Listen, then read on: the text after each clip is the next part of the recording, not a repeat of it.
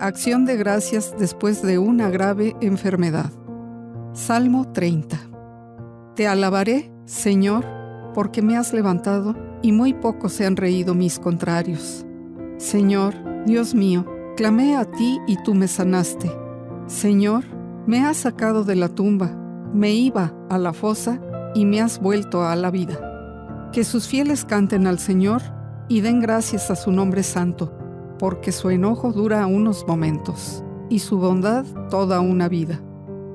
Al caer la tarde nos visita el llanto, pero a la mañana es un grito de alegría. Cuando me iba bien, decía entre mí, nada jamás me perturbará. Por tu favor, Señor, yo me mantenía como plantado en montes poderosos. Apenas escondiste tu rostro, vacilé.